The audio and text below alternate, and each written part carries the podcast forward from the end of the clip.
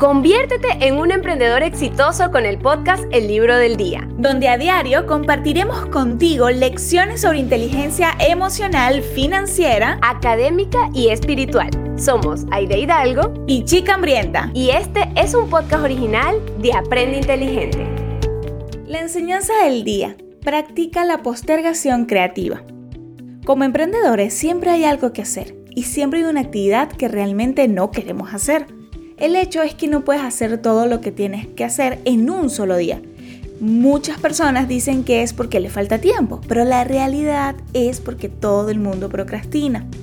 La diferencia entre las personas de alto rendimiento y las de bajo rendimiento viene determinada en gran medida por lo que deciden procrastinar. Así que en este episodio aprenderemos a utilizar la procrastinación de manera deliberada y consciente en pequeñas tareas para poder aprovechar al máximo nuestro día.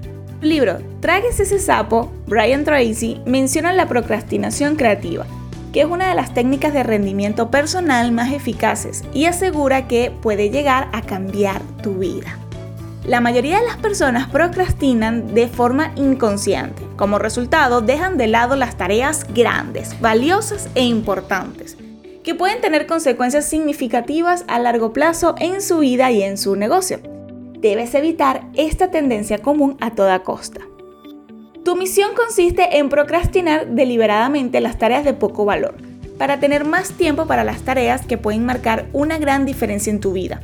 Revisa continuamente tus obligaciones y responsabilidades para identificar las tareas y actividades que te consumen tiempo y que puedes abandonar sin ninguna pérdida real se trata de una responsabilidad continua que nunca termina. Cuando logres identificar aquello que no aporta gran cosa a tu vida, decides subcontratar, delegar o eliminar. Deshazte de esas pequeñas cosas y concentra tus esfuerzos en las tareas mayores, como él las llama las ranas. Una de las palabras más poderosas que puedes utilizar al implementar la postergación creativa es la palabra no. Úsala con educación y con certeza para que no haya malentendidos. Aprender a decir que no y que se convierta en parte de tu vocabulario te ayudará a gestionar tu tiempo de la mejor manera.